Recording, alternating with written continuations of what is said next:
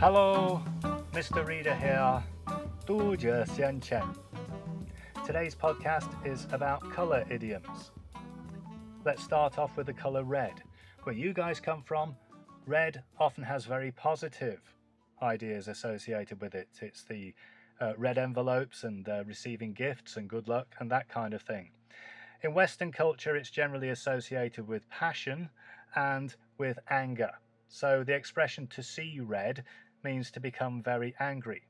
So when Jane's boss asked her to work longer hours for less pay, she saw red and told him to stick his job up his bottom.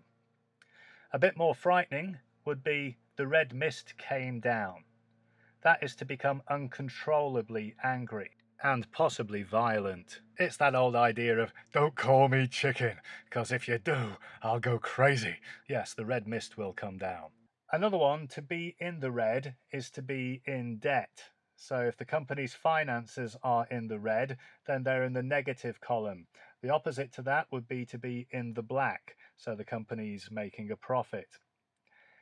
To black out means to to lose consciousness, to faint, to pass out. Okay? After the 10th beer, he blacked out. Sorry, a lot of my examples are about alcohol, but there you go. This is Britain during lockdown after all. Okay. The black sheep.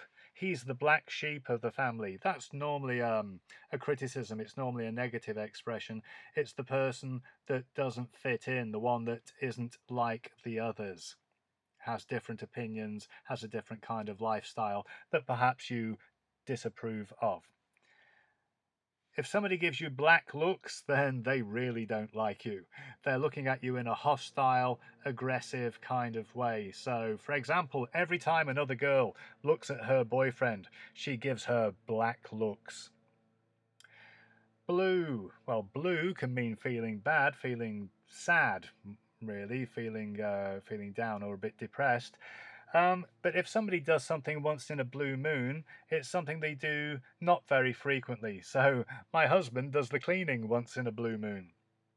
Green. Green can have a number of interpretations. The most common would be to do with being naive. Um, so, um, yeah, she's going to be very good once she gets a bit more experience about negotiating with the other businesses but at the moment she's a bit green. She gives away too much information. Um, another one would be uh, green is envy. Um, it's even used by Shakespeare when he talks uh, about the idea of jealousy in his play Othello. The character Iago says, Oh, beware, my lord, of jealousy. Tis the green eyed monster that doth mock the meat it feeds on. So, yes, green, a colour associated with envy and jealousy. When Jane was promoted at work, John was green with envy. Next, gold. A golden opportunity is a really, really good opportunity, one that you probably won't get very often in an entire lifetime. A golden age is a great time to be alive or a great time for a particular activity. So, for example, the 1920s was a golden age for jazz music uh, the 1940s and the 1950s was a golden age for Hollywood cinema. Finally, two expressions associated with no particular colour. If you say, Oh, I'm feeling a bit off colour today, it means I don't feel very well, I'm feeling a little bit ill, I'm not at my best. And the last example for today is to show one's true colours, usually used in a negative context. For example, Jane thought her boyfriend was romantic and considerate at first, but then, little by little, he began to show his true colours and what he really was like, and he wasn't very nice at all.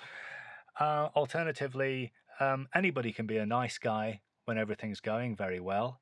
It's when things become difficult or more challenging that people show their true colours. There's a philosophical one for you to end on today's podcast. See you next time. Thank you for listening. Bye.